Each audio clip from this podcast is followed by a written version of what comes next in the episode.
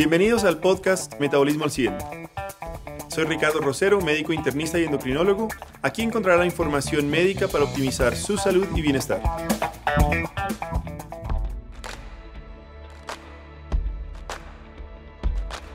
Hola a todos, ¿cómo están? Soy Ricardo Rosero. Eh, hoy me acompaña Diana Navas y Carlos Marroquín, el siempre presente. Y vamos a hablar de algo muy de pronto que, que, nos ha pasado de alguna forma a todos en este último año, y es encierro. Encierro que de pronto eh, lo hemos vivido de diferentes formas. Ese encierro que puede ser eh, llamado algo de pasividad o algo de de pronto dinamismo familiar o algo de eh, consumo en el trabajo. Hoy me van a acompañar estas dos grandes personas en donde de pronto podemos ver algún tipo de, visiones diferentes y eso es lo que vamos a hablar. ¿Cómo estás, Diana? ¿Qué tal todo? Hola, ¿Cómo te Ricardo, muy bien. ¿Qué tal tú? Hola, Carlos. ¿Qué Hola, ¿qué tal, Diana? Hola, Ricardo, ¿cómo están? Saludos desde San Salvador, en El Salvador, eh, maldita pandemia. seguimos, seguimos en la misma. Bendita pandemia. No, yo, sí, si te tengo que definir una forma de, llamar a la pandemia, yo tengo que decirte, para mí la pandemia fue unrested. Hasta, hasta, ¿sigue esa, ese, esa forma de no descanso en la actualidad o creo que ya estás empezando a descansar? ¿Cómo, cómo, crees que va siguiendo? Yo creo que hemos aprendido, hemos aprendido como a a vivir, a vivir. Y fue, algo que, es la palabra, o sea, aprendimos a llevarlo, o sea, estábamos acostumbrados a llevar un ritmo de vida. Eh, de repente ese ritmo de vida se tiene que ver interrumpido y bueno, había un dicho que yo no sé si a ustedes les llegó ese meme que decía, ok, de esta cuarentena, cuando estamos en lo mejor de la cuarentena, de esta cuarentena, o salimos embarazados o salimos divorciados o salimos más gordos. una de esas tres, una de esas tres opciones era nada más la que, la que teníamos. Pues bueno, tengo que decir que yo no salí, ninguna de las tres opciones, antes de que me vayan a preguntar cuál de esas tres eh, opciones eh, fue la que, la que me pegó a mí. Pero, eh, no sé, al principio, bueno, comenzó la pandemia y obviamente primero hubo un momento de, de, incertidumbre, de miedo, de decir, bueno, ¿qué es lo que está sucediendo en el mundo, no? Es una vaina que va a llegar acá o no va a llegar acá. Pero eh, nos tocó encerrarnos con mi esposa eh, tres semanas después de haber dado a luz a mi hijo más pequeño.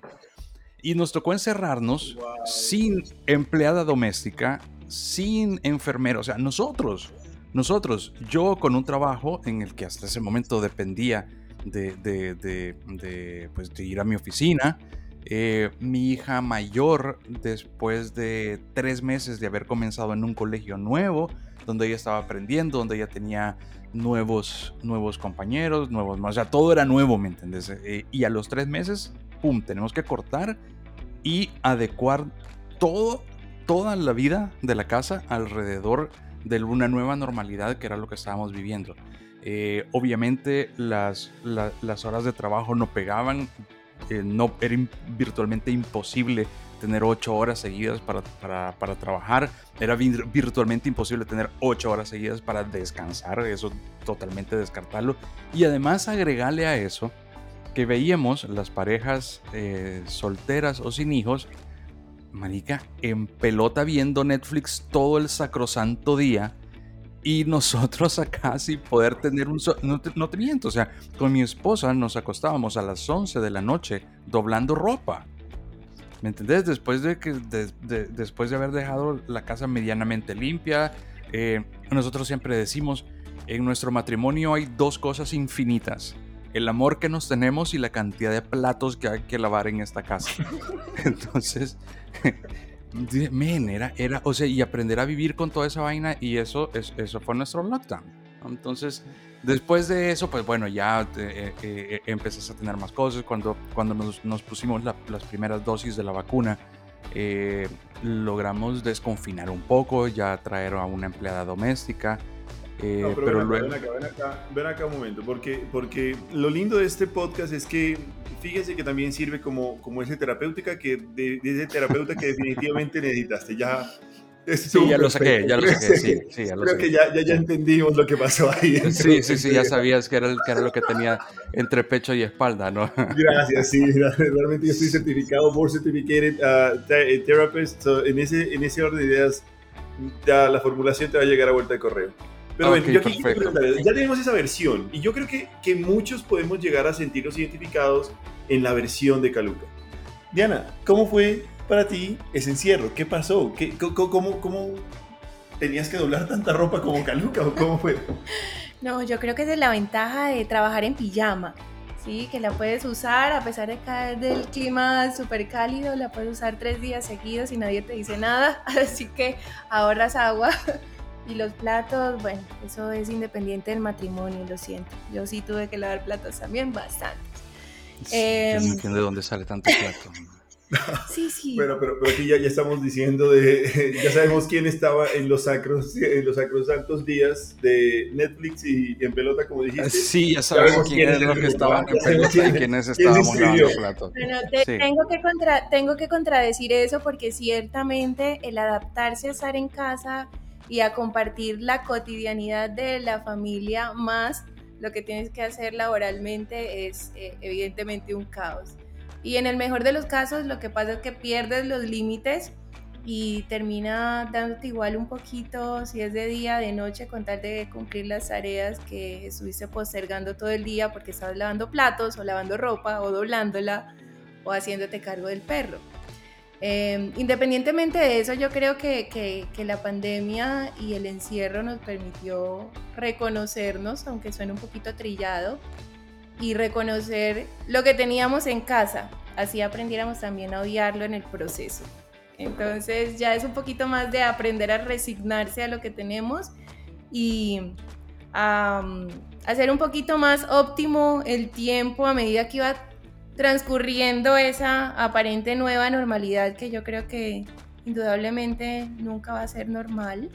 No creo que estemos eh, destinados al, al, encierro, evidentemente todos nos cansamos de eso, pero creo que tuvo muchísimas cosas buenas, muy positivas y yo adoro estar en casa, así que para mí fue fantástico no tener que lidiar con gente.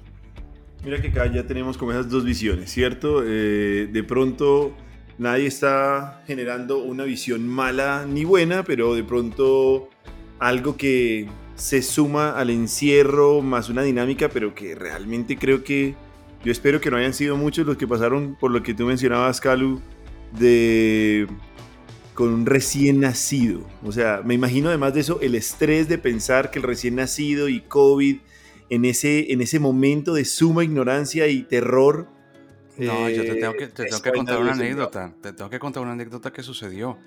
Eh, Por favor. Llegaron los dos meses de Diego, ¿no? Entonces Diego, nació en febrero, eh, marzo, abril. O sea, estamos en lo mejor de la, de, la, pandemia y en lo que no se sabía hasta dónde iba a llegar esto. Eh, y de repente llega el momento de, de, ponerle las primeras vacunas a Diego, ¿no? De ponerle las, las vacunas de los dos meses. Claro, o sea, en ese momento ir donde un médico era impensable. Eh, ir a un hospital a ponerle la vacuna a Diego era todavía más impensable porque ya comenzaban a llenarse los, los, eh, hospitales y las unidades de salud y, IBASIS y todas esas vainas. Entonces hablamos con la pediatra, yo con una mayor esperanza que me diga, no, te, hago, te, hago un paréntesis. Yo, la colonia donde yo vivo es la última colonia antes del volcán de San Salvador. Entonces, mi, mi, vecino es el cráter del volcán de San Salvador, así está a como a 4 kilómetros. Estratégicamente bien ubicado, ¿no? Entonces, sí, acá no llega nada, ¿me entiendes? Y mi casa literalmente es la última, no tengo, no, es, una casa de esquina, no tengo a nadie a mi izquierda, no tengo a nadie a mi derecha, no tengo a nadie al frente, o sea, vivo aislado del universo. Entonces yo esperaba que la, que la, que la pediatra me dijera, no hombre, tranquilo, o sea, espérese que pase la cuarentena y ya cuando pase la cuarentena y estemos todos vacunados, entonces va y, y Usted vive tan lejos que ni siquiera el polio llega ya, o sea, no se preocupe. Exacto, o sea, ni el polvo, literalmente no le va a llegar ni el polvo. Yo le decía, literalmente no hay polvo en esta casa. entonces, entonces, eh, no, para, eso sí había. Eh, entonces, eh, llamo, a la, llamo a la pediatra y viene la pediatra y me dice, ok, Caluca, pero necesito que vaya a ponerle la vacuna porque oh. prefiero que corran el riesgo de contagiarse de COVID a que Diego esté sin las primeras vacunas que le tocan a su. Claro, o sea, Diego, Diego era una hoja en blanco. Diego no tenía absolutamente nada. Diego nació, le dimos chiche, eh, lo trajimos a la casa, siguió tomando chiche y nada más. Eso era la única defensa que tenía Diego contra cualquier cosa que podía pasar.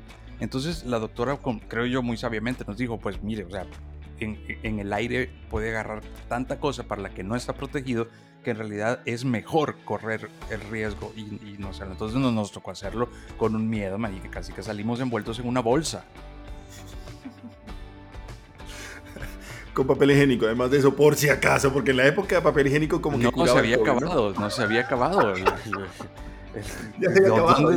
¿Dónde, conseguía papel higiénico si todo el mundo salió a la calle a, agarrar papel higiénico?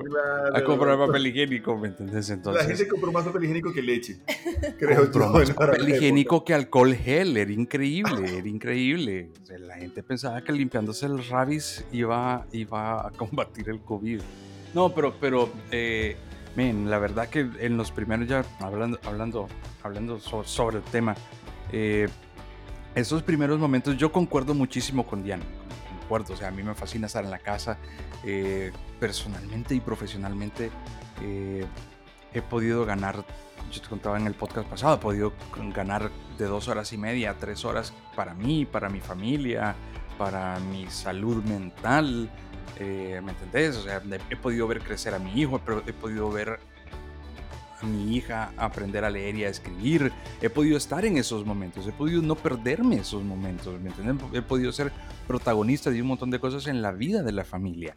Lo único es que si me preguntas una palabra que defina los últimos 20 meses de, de, la vida, es eso, unrested. Porque no, no, hay, no hubo un momento en el que puedas decir, ok, bueno, eh, vamos a, a no sé, a tomarnos algo, eh, salgamos a la, a la, a la, acera, a la, un respiro. O sea, no hubo, no hubo un momento, los tuvimos que hacer con mi esposa. Y los viernes a las 10 de la noche era como, ok, o nos tomamos una cerveza o nos tomamos una cerveza, pero, pero, pero hagamos algo porque, porque, ¿me entiendes? Esta, que era la normalidad de tanta gente que la veías miércoles a las 9 de la noche tomando ron, vino, eh, y nosotros doblando pañales. O sea, no doblando pañales, pero, pero, lavando ropa, mágica. O sea, era, de locos. Lo malo es que no se podía tomar mucho tiempo de respiro porque evidentemente COVID entraba por ahí. Entonces, pero aunque, aunque hay, que, hay, que, hay que poner aquí un tinte también, y es que en redes yo te seguía y lo único, o sea, nunca vi un pañal en esas fotos que ponías. Solo veía carne y carne y carne y carne. Yo creo que, que, llegó eh, eh, la, la, plancha o como sea para, para, para, los pañales, pero también llegó, creo que mataste una red o algo así, porque lo único que publicabas tú era asado. No, es que sabes... Yo tengo, yo tengo una pregunta y es que hemos visto fotos de, del bebé, hemos visto fotos de Diego, porque en ese momento, después de la carne y entre los pañales, pues no se me hace raro que de pronto la carnita sea del pobre ¿qué Pasó ahí? ¿Qué pasó ahí con el pobre En serio, no hubo publicación al respecto. No, men, lo que son las 200, la persona número 200 que me dice exactamente lo mismo. Lo mismo, usted es un cavernícola, usted es un carnívoro, usted... Men, lo que pasa es que, claro, cuando haces el asado, es algo que disfruto tanto y es algo en realidad que, que, que, para mí es un momento, es un regreso a las cavernas, ¿me entendés? Cuando, cuando, cuando el ser humano, cuando el Homo, el, Homo sapiens, eh, se estaba formando, el tipo asaba carne, el. El hombre era el cazador, era el, tipo que para proveer a su familia tenía que salir, a agarrar un animal, matarlo y darle fuego para comérselo. el asado es eso, o sea, regresar a eso, regresar a la caverna del hombre. Es, es el hombre reencontrarse con su más antiguo antepasado y, el gen que lleva de, de, carnívoro. Entonces es algo que como puedes ver lo disfruto mucho. Eh, y entonces por eso lo comparto. Pero claro, cuando, cuando estoy haciendo los frijoles o el arroz, no lo, no, o los huevos, me digan, no lo, no lo publico, ¿me entiendes? No se me sale el cavernícola. Para eso, está, para eso está bueno. Pero no el cavernícola. Sí, me sí, o sea, ¿me entendés? la pasta la comparte Wendy, no la comparto yo, yo comparto el asado, pero mi, mi esposa tiene que agregar a mi esposa al, al, Instagram y entonces eh, ahí van a ver que yo tengo que aquí hacer exorcismo del nerd que, llevo dentro. Realmente amé la introducción del cavernícola. Simplemente que, digamos, cronológicamente el dominio del fuego y el cavernícola, por ahí, Calu, creo que esa área no lo pasamos. Yo creo que mientras el cavernícola estaba con el fuego, creo que sí, definitivamente tenías ahí una, un, punto, un punto de inflexión. Pero hay algo interesante y es lo que dijiste, cavernícola y lo, dije a propósito. Sí, obviamente, se notó. Pero ven, hay, un tema, hay un tema que es clarísimo y es que realmente yo creo que sí nos volvimos cavernícolas. Tienes toda la razón. Y esa felicidad que tienes hay que empezar a comparar. Y cuando uno empieza a comparar, definitivamente uno ve el cavernícola, la caverna, bien lo mencionabas, eh, la necesidad de ir a cazar, la necesidad de pronto, o el susto de, eh, el estrés de, de, de, protegerse, bla, bla, bla, bla, bla, siempre en un, ambiente bastante deleterio al ser una especie bastante débil. Bueno, ¿qué pasa con el cavernícola actual? Es la misma cosa, Calu, ¿cierto? Eh, somos cavernícolas, mira que tú te encontraste y formaste tu hogar en, en caverna, te metiste ahí y de ahí no salíamos. Y eso generó de, dinámicas totalmente deleterias desde el punto de vista metabólico. Lo hablamos en el podcast anterior, la privación de sueño, la alteración de sueño, los hábitos de comer, la actividad física se enlentece, se disminuye y definitivamente uno empieza a alterar para qué está hecho la casa. O sea, ¿para qué está hecho la caverna? La caverna realmente está nada más con un sentido de refugio, protección e integración. La caverna, o casa, o apartamento, o lo que quieran poner, no está hecho para trabajar. Y eso el cerebro lo ha estado asimilando y es por eso tantas alteraciones del índole mental que hemos, de, elemental no, mental, que hemos empezado a detonar en todo este tiempo, el encierro, las dinámicas sociales. Y entonces aquí quiero hacerle una, una pregunta a ambos. Reconociéndonos como, reconociéndonos como Cavernícolas 2020, ¿Qué, ¿Cuál es el papel que ustedes creen que juega la sociedad y la socialización actualmente para ustedes? Sociedad y socialización. En ti, Diana, por ejemplo, en ese momento, ¿qué, ¿cómo asumías la sociedad y cómo, cómo, cómo asumiste la socialización en esos momentos de restricción y encierro? Bueno, es que yo creo que definitivamente tuvimos que volver al instinto básico de supervivencia en un ambiente que es poco usual en estos, en estas, en estos tiempos. Evidentemente, casi que todo lo hacemos fuera de casa, socializamos fuera de casa y tener que buscar maneras de tratar de asimilar y asemejar esa dinámica que tenías externa hacia lo interno eh, se volvió un poco complejo, pero aprendimos también a personalizar la impersonalización. ¿sí? Eh, ya las comunicaciones quisieron ser un poco más directas, utilizamos los medios remotos con cámara, quizá ya no tanto, aunque todavía evidentemente utilizamos texto, utilizamos eh, llamadas de voz, creo que el, el, cambio hacia el video y, y, hacia tener un contacto un poquito más estrecho con tu círculo social de, de alguna manera en la distancia em, se volvió lo, lo, fundamental en cuanto a la socialización pues como tal. Yo soy un poquito ermitaña, entonces no, no fue tan necesario para mí, soy todavía de las que tienen siempre la cámara apagada a menos que se exija lo contrario. Em, y por supuesto que la presencialidad y el contacto es importante, pero creo que, que, tampoco es vital, o por lo menos eh, lo entendí durante todo este tiempo que estuvimos encerraditos. Entonces creo que la, la dinámica varía, uno se adapta, eh, yo no lo necesito. Sin embargo, cuando lo tengo efectivamente es, magnífico, es maravilloso. Eh, no sé qué, qué, qué percepción tiene por acá nuestro compañero. Calu, ¿qué, qué, cuál es el, rol de la sociedad y la socialización en este encierro para ti? Fíjate que nosotros, eh, obviamente de parte de la oficina, yo trabajo para una multinacional norteamericana eh, y yo, yo, trabajo con la, con, la, con la filial en El Salvador. Obviamente hubo un, un, un, periodo de capacitación fuerte y en eso eh, hubo un concepto que creo que, es bien, bien importante, que a todos nos tocó aprenderlo y eh, más que aprenderlo nos, tocó como, en El Salvador decimos caer en el 20, ¿no? Como, como entenderlo. Y es que, ok, lo que hubo fue un, al principio se le llamó distanciamiento social. Y, y parte de la capacitación esta que recibimos fue decir, vea, eh, no es un distanciamiento social, es un distanciamiento físico únicamente. La relación social continúa completamente igual. Lo único que cambia es que hay un distanciamiento físico y que el vehículo de la relación pasa a ser virtual únicamente. Pero todas tus relaciones continúan siendo exactamente iguales. Y yo te, lo puedo, te puedo poner varios ejemplos. Eh, yo pasé sin poder abrazar a mis papás eh, de marzo a septiembre fue la primera vez que los pude, que los pude abrazar. Y en todo ese tiempo te juro que no los quise menos, no dejé de quererlos menos, no dejé de saber menos de ellos, no dejé de verlos menos, no dejé de hablar, de tener contacto con ellos.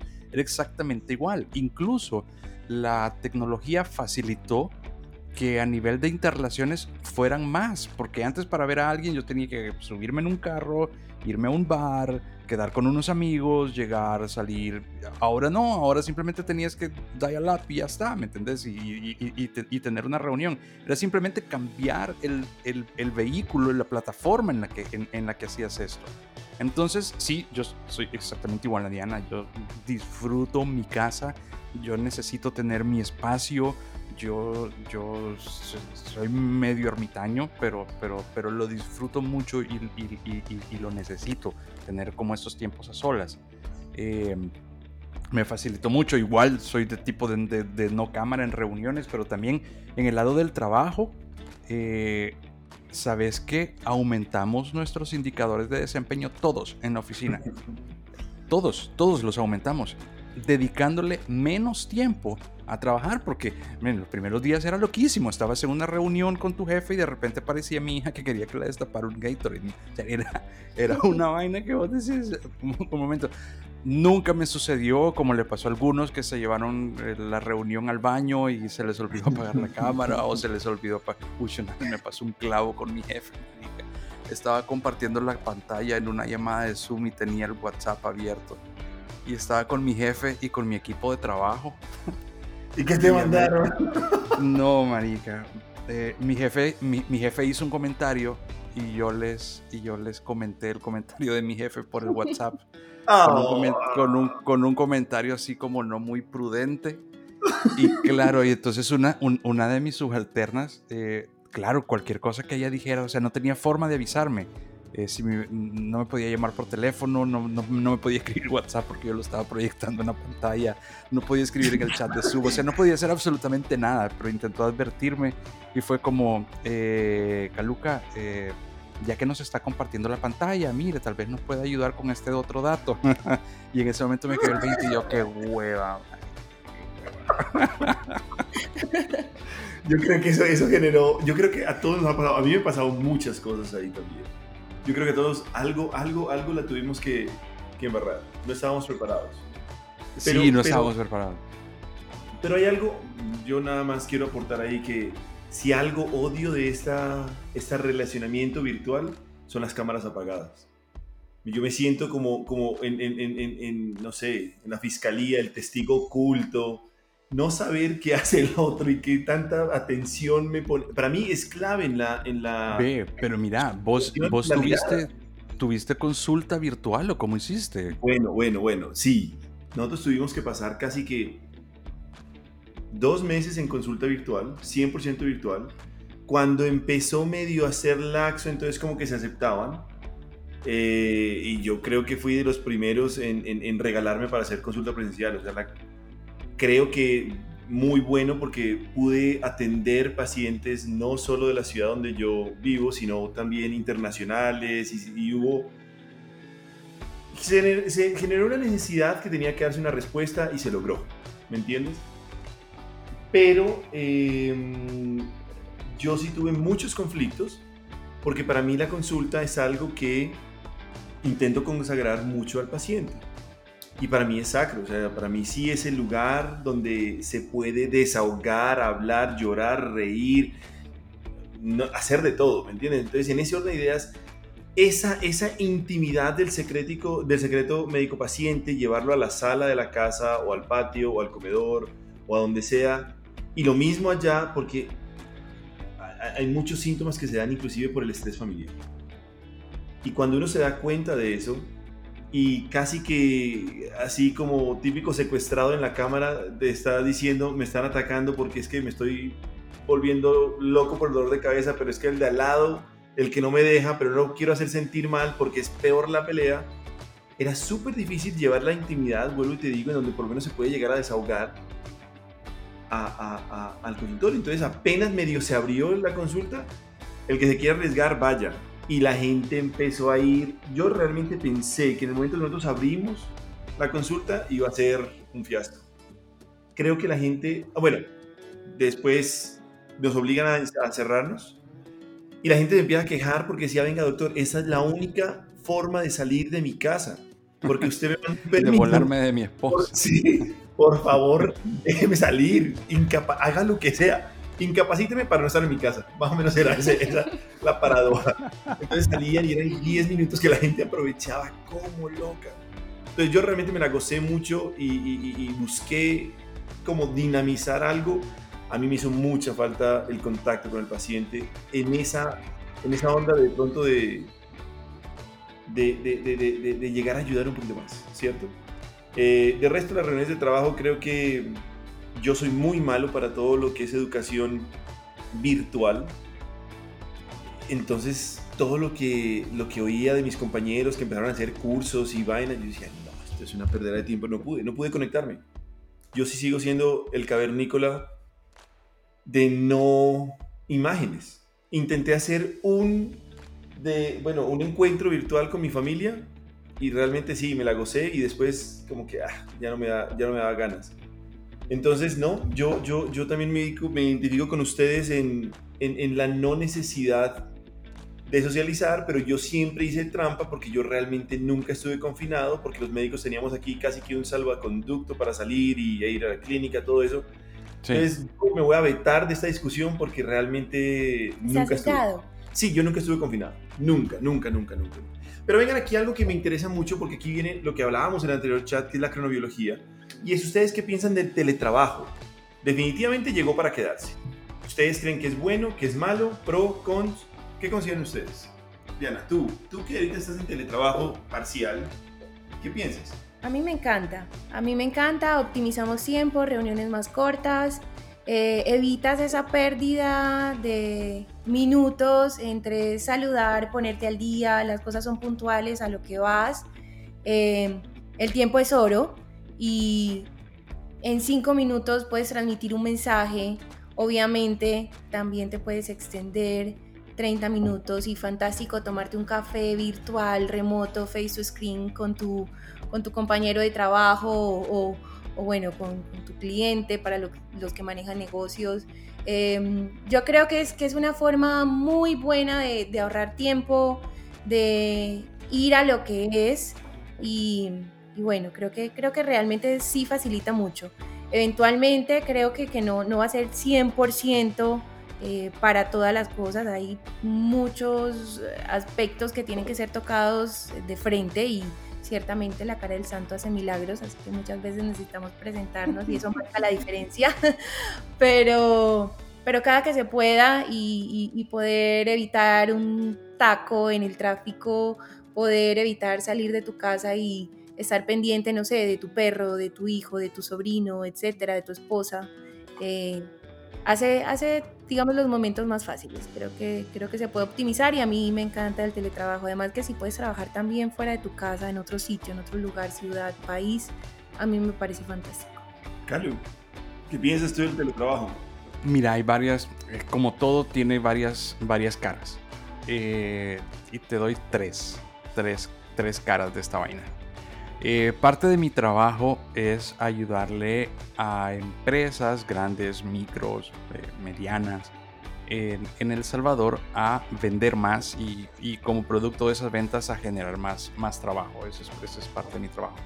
Entonces, eh, nosotros obviamente teníamos varios programas y uno de los sectores que más sufrió al inicio de la pandemia fue el sector de turismo, porque con los aeropuertos cerrados y con la gente confinada, pues obviamente el turismo no iba a servir. Entonces nosotros teníamos ya contratos firmados para ayudarle a empresas de turismo a, fortalecerse. ¿Cómo haces en medio de una pandemia para ayudarle a empresas de turismo a que se fortalezcan? Entonces hicimos un estudio y empezamos a dar unas capacitaciones en marketing digital y ayudarles a estas empresas que nunca habían tenido una pasarela de pagos a poder tener una pasarela de pagos.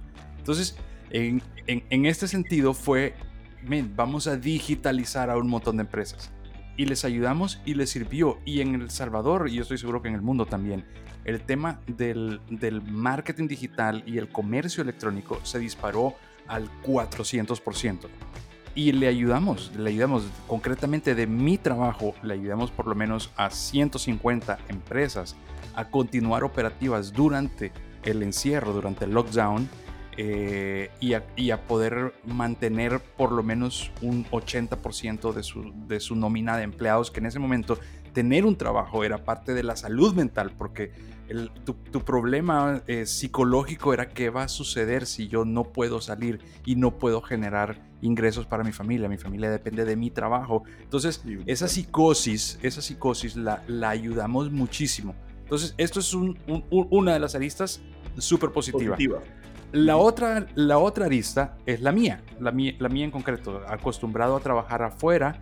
Eh, y teniendo que acostumbrarme y modificar todo. Te he contado, bueno, mi hija entrando a, reuniones, eh, yo ahorrándome dos horas de, trancones, eh, aprendiendo y estoy igual que Diana, contentísimo y creo que es algo que llegó para quedarse. Y que cada vez más las oficinas, el mundo corporativo se tiene que reevaluar y se, y, se va a, a modificar de alguna forma porque por ejemplo estos, el, turismo corporativo eh, va a ser completamente diferente en el futuro. El, la bien, el, bien raíz corporativo también es algo que, que, va, que, va, a cambiar. Ya no, no van a existir estos grandes edificios donde íbamos 200 empleados a trabajar. Esto ya no, ya no tiene sentido. Cada vez las oficinas van a ser únicamente lugares de reuniones para que grupos se integren y ¡pum! Y luego cada quien hacia afuera. Eso es muy positivo y es la segunda de las aristas. Pero la tercera de las aristas es, ¿qué pasa con la persona que se queda en casa? Que no tiene, que no tiene este, este, no es un desestrés, porque trabajar no es un, no, es, no, es un desestrés, pero casi. Pero ¿qué pasa, por ejemplo, en el caso de mi esposa?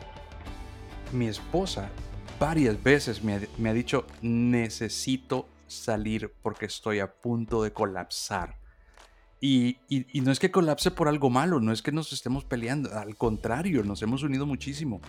Pero, pero ella, eh, encargada de todas las clases virtuales de mi hija mayor, todo el cuidado de nuestro bebé, todo el cuidado de la casa sin ayuda de nada, la limpieza, la comida.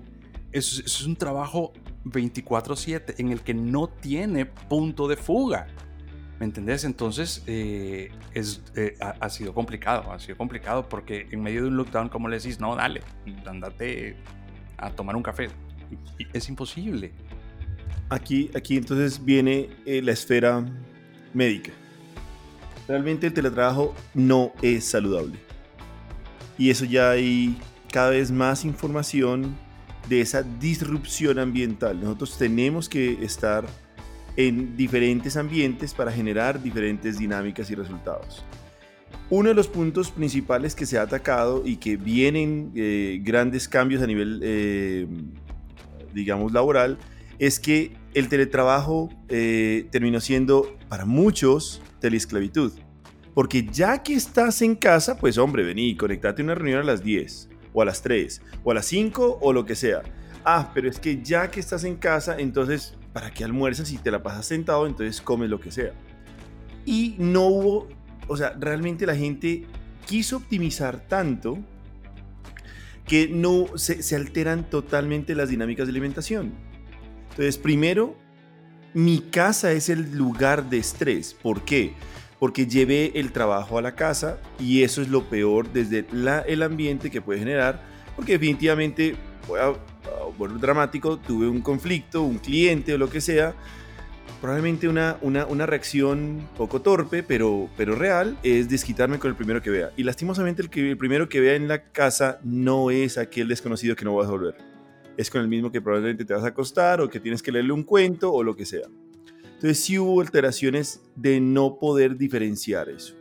Segundo, lo que les decía, las dinámicas de alimentación.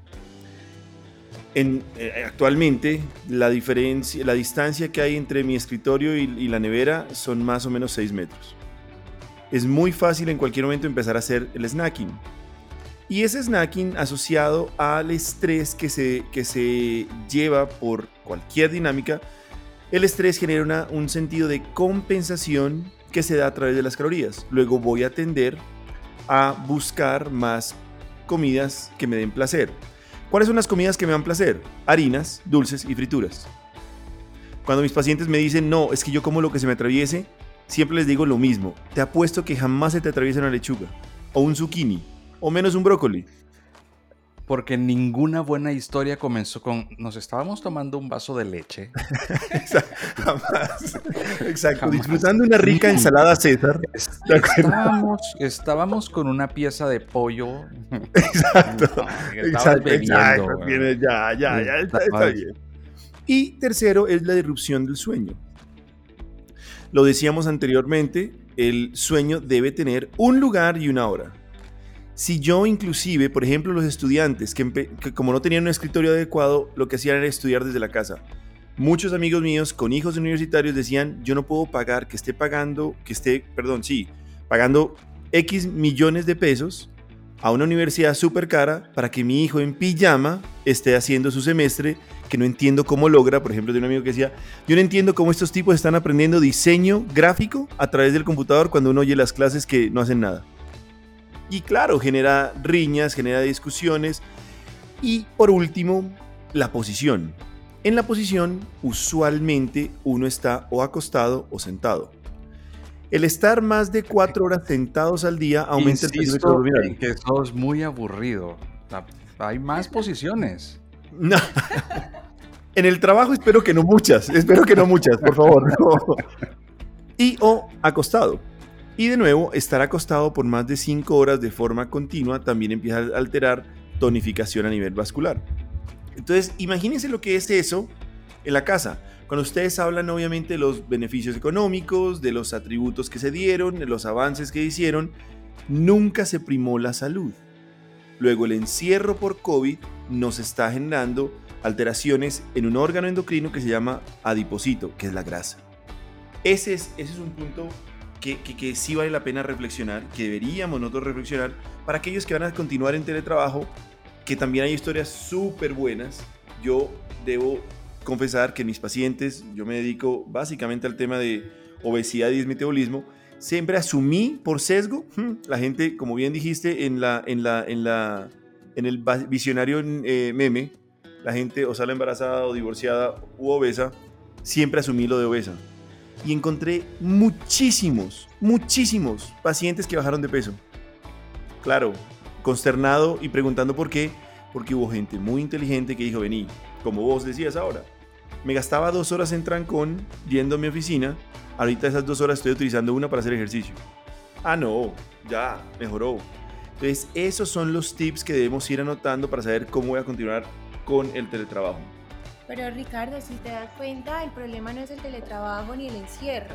El problema es de hábitos, de creatividad, de imponer límites. Técnicamente es de la persona que está experimentando el confinamiento y, cómo asume el nuevo rol de trabajar en casa, de separar los espacios, de vivir los ambientes, porque ciertamente no es lo mismo que trabajes en la cama donde vas a dormir y allí te puedes levantar a las 7 a trabajar y son las 7 de la noche y sigues trabajando, no descansaste, probablemente no vayas a descansar el resto de la noche. Diferente que tengas un espacio dedicado a tu trabajo, horarios plenamente establecidos. Yo todavía soy fiel defensora de la pijama cuando no hay cámara encendida. Entonces, pero establecer muy bien tus horarios, tus rutinas, tu ambiente, saber que efectivamente no puedes estar 24 horas del día pegada del computador que tienes que tener tiempo para ti, para el ocio, para el deporte. Entonces el problema realmente es más de concientización y de habituarse de manera saludable a una realidad distinta a la que estábamos viviendo anteriormente, porque si te fijas, igual antes del COVID tenemos obesos, tenemos sedentarios y todavía podíamos salir, ¿sí? Quizá no vamos a estar 100% ahora en casa, las, cosas van a tener que ser híbridas, eh, creo que eso, como ya hemos comentado antes, ha traído muchos beneficios, pero tenemos que aprender cómo poder utilizar el teletrabajo, utilizar la virtualidad, utilizar la casa de una manera también inteligente y, y más saludable. Definitivamente sí, tiene razón. Yo creo que inclusive uno podría llevarlo un poquito más allá a generaciones, ¿cierto? ¿Cómo puede reaccionar un millennial a esta situación versus un, qué sé yo, Z, un X? Nos volvimos más creativos a pesar de que tú todavía tengas dos, solamente dos posiciones. Eh, sí. no sé en qué momento. Pero bueno, eh, sí. Men, sabiduría de la abuelita. Está la... No, no, no, no, no, te, voy a hacer una pregunta, te voy a, hacer una pregunta que tiene que ver con la sabiduría de las abuelitas. Eh, decía la abuelita, si usted está solamente en un lugar, sus defensas se van a bajar, porque su sistema inmunológico aprende a combatir el ambiente en el que usted está. Y entonces, por lo tanto, es muchísimo más fácil eh, agarrar cualquier tipo de enfermedad que ande por ahí o no. O sea, básicamente lo que le decían a la gente durante el encierro era, mire, si usted puede salir eh, a caminar, a la vuelta al parque, un lugar donde abierto, donde no tenga mayor riesgo, hágalo porque, porque su sistema inmunológico está este, se, se, va a disminuir. ¿Es cierto esto? Eh, bueno, hay que, hay que hacer aquí la introducción y vale la pena. Diana es médico internista también, entonces yo creo que me puede o apoyar o, o debatir. Definitivamente, de hecho, en este momento, en eh, Immunology eh, sacó ciertos artículos que mostraban lo que vos decías, de qué iba a pasar con el sistema inmune confinado. Y el sistema inmune definitivamente se relaja. Sí es cierto que el sistema inmune es un gran campo de batalla, en donde yo tengo que empezar a rescatar, evaluar, analizar y protegerme.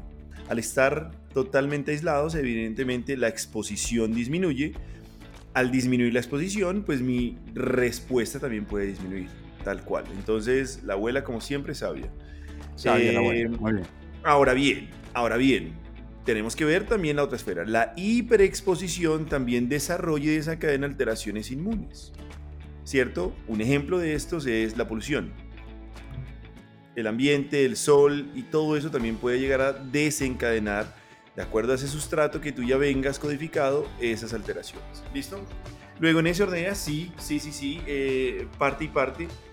Yo sí soy uno de los convencidos de, digamos, hombre, nos trajo un poquito más de ser más higiénicos, pero al mismo tiempo no ser tanto también nos protege. Entonces cuando uno ve la gente ultra paranoica, que no puede ni siquiera en un bus o en un servicio de transporte público, metro, lo que sea, ni siquiera quieren coger los tubos porque ya piensan que se le entra el COVID cuando ya tenemos clarísimo por dónde entra y o siguen echándole alcohol a la suela de zapatos y a los domicilios Ya, bueno, venga. Ya yo, yo, yo, yo arruiné un smartphone porque le echaba alcohol. Después llegaba del supermercado y le echaba alcohol. Y yo, le, y yo, y yo embadurnaba el, el, el, berraco celular en alcohol hasta que entendí que, bueno, no le tenés que echar el alcohol al celular, te lo tenés que echar a la mano. o te lo puedes tomar. Una de esas dos también te lo tomas y te, lo puedes tomar. Te lo puedes tomar. Y eso es, eso es cierto. Cada vez que destapábamos una botella con mi esposa decíamos, bueno, si el alcohol sirve para curar el coronavirus, me que somos inmunes. bueno, pero, pero, pero vamos, vamos cerrando, vamos cerrando en algo. Y a mí me gustaría, porque en estos últimos cinco minutos quiero que ustedes, después de esta, de esta charla entre amigos, ¿qué mensaje cree que a ustedes les dejó el encierro? ¿O qué mensaje quisieran compartir con los que nos escuchan de ese encierro? Y después vamos a cerrar con unos tips o recomendaciones para aquellos que sigan en teletrabajo. Entonces, obviamente las damas primero. Diana, ¿qué mensaje crees que, o qué enseñanza crees que te trajo a ti este encierro?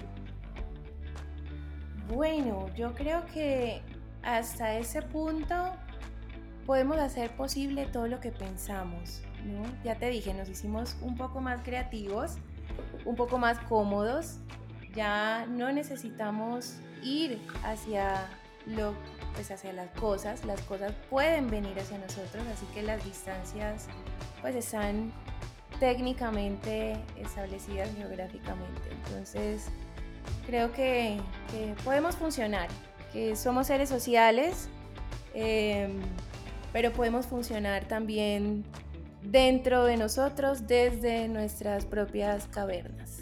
Eh, yo ahí voy a decir algo. Cada vez que oigo esta posición tan positiva del encierro, lo único que me hace pensar es en la película Wally. No sé si ustedes la, la vieron, pero cada vez que oigo a Diana creo que Wally está cada vez más cerca de nosotros. Calu, ¿tú qué piensas? Eh, después de la experiencia de haber pasado este lockdown, que no ha terminado del todo, yo lo que les puedo decir es, ni por el berraco se vayan a embarazar en ese momento. No, no vayan a ir a la guerra sin chaleco, señor. y que los asados son catarsis, ¿no? Sí, man, sí. Sí, no, no, me, no, no. Tener un, tener un recién nacido sin posibilidad de salir, de que venga una enfermera, de que venga una empleada doméstica a ayudarte, o sea, es un balazo en el pie. Bueno, el mensaje del encierro es planificación, básicamente eso, en muchos aspectos, hasta familiar. Es. no, no, no, no, ya, ya, ya, hablando en serio. Bueno, no es tan en broma esto, ¿me entendés? O sea, si, si, si, si, dentro de tu planificación está poder tomar esa decisión, pues yo creo que es, es una de las, de las cosas a tomar en cuenta. Pero, eh, digamos, abarcando un poco más de todos los temas que han estado súper interesantes, se me ha hecho súper interesante la charla.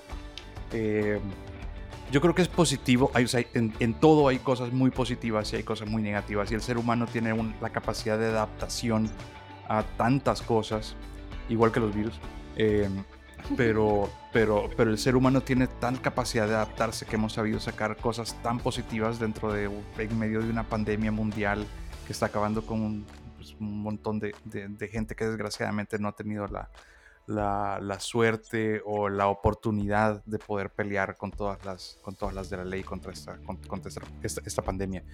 Entonces, eh, obviamente hay cosas muy positivas, pero estamos dentro de una normalidad que tenemos que lograr que se termine pronto y quedarnos con las cosas muy buenas que hemos logrado. Yo les contaba, hemos crecido en temas como comercio electrónico, hemos crecido en temas de cercanía con la gente, hemos, hemos crecido, creo yo, también aunque parezca paradójico, pero creo que hemos crecido en privacidad porque hemos ganado algunas, algunas herramientas aún que nos ha tocado meter la oficina a, la cocina, literal.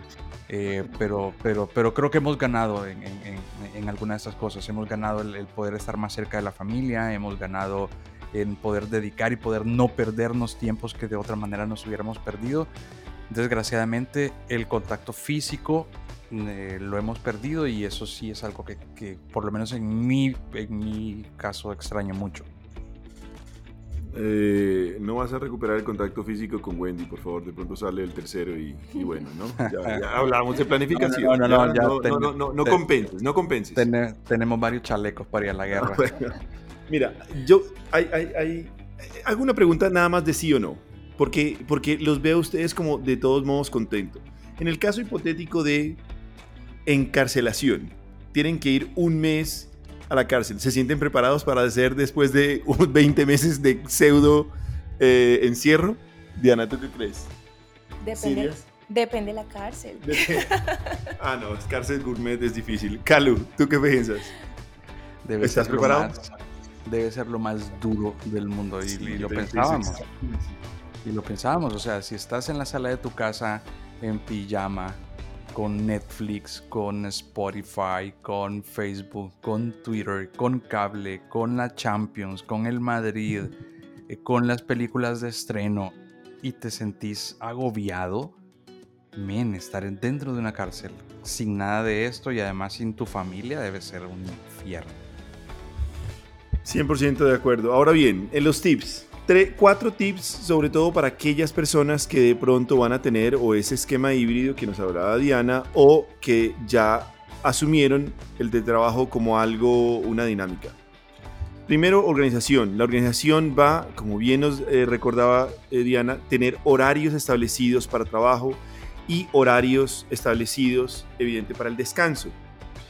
Segundo tip, entender dinámicas de familia, de amigos, y de, y de trabajo. La actividad física es lo primero que se tiene que hacer. Entonces, evidentemente, para hacer ejercicio no hay ninguna hora mejor o peor, pero sí es importante cada vez más es determinar los espacios que no afecten el dormir. Usualmente la mañana puede ser ese momento donde, digamos, ya sales de, de la tarea y no estás alterando el sueño porque muchas personas el ejercicio los activa. Tercera, digo, cuarto, cuarto punto, en la alimentación, evitar los snacks. Cada vez más, y hay un estudio muy grande realizado en Estados Unidos con más de 88 mil eh, sujetos de estudio donde demostraron que aquellos que, comían dos hasta tres veces al día eran los pacientes o las personas sujetos que menos enfermedades cardiometabólicas eh, presentaban. Luego, el snack hay que suprimirlo. Y por último, eh, respetar el sueño. Vamos casi que dos veces hablando del, mismo sueño. Recordemos nada más, metabólicamente hablando, el sueño tiene que ser 7 horas, nocturno, continuo. En ese orden de ideas, eh, establecer también lugares de trabajo. El cuarto es, el, la habitación es un lugar, insisto, eh, para descansar y para intimar. No hay trabajo en el, en el cuarto, no hay lecturas, no hay nada. Y con eso de pronto podemos nosotros adaptarnos adecuadamente a, esos, a, esos, a esas eh, dinámicas. Y en ejercicio, que aquí sí me quiero repetir, es muy bueno en un principio hacer todo lo que es YouTube, todo lo que, bueno, lleva a, cualquier dinámica, pero tarde que temprano van a tener que usar pesos, porque estamos cada vez más inmóviles, porque no la, pues la minoría puede tener una casa como la de Messi o la de Cristiano Ronaldo, el resto de casas son más bien pequeñas. El último, el último consejo es, ojo con lo que mencionaba eh, Calu, y es cuando él hablaba de Netflix y plataformas y eso, es luz artificial que afecta y altera todo lo que además del ojo es todo el sistema neurológico de actividad. Esas luces continuas afectan totalmente el reposo. Entonces, con eso, si además de eso le ponemos horarios a las pantallas, que para nuestros hijos súper difícil, pero bueno, como bien dijeron acá, tanto Diana como Caluca, lo más lindo de todo esto es la adaptabilidad, la inteligencia y cómo podemos surgir a todo esto. Entonces, les dejo esas recomendaciones. Recuerden que para sus preguntas vamos a estar pendientes en ricardo.rosero.md en Instagram y próximamente en otros canales. Bueno, no siendo más, Diana, un placer tenerte acá, espero volverte a tener nuevamente y Calu, como siempre, mil, mil gracias. A la orden. Muchas gracias y que disfruten. Sean creativos, por favor. Un abrazo. Abrazo.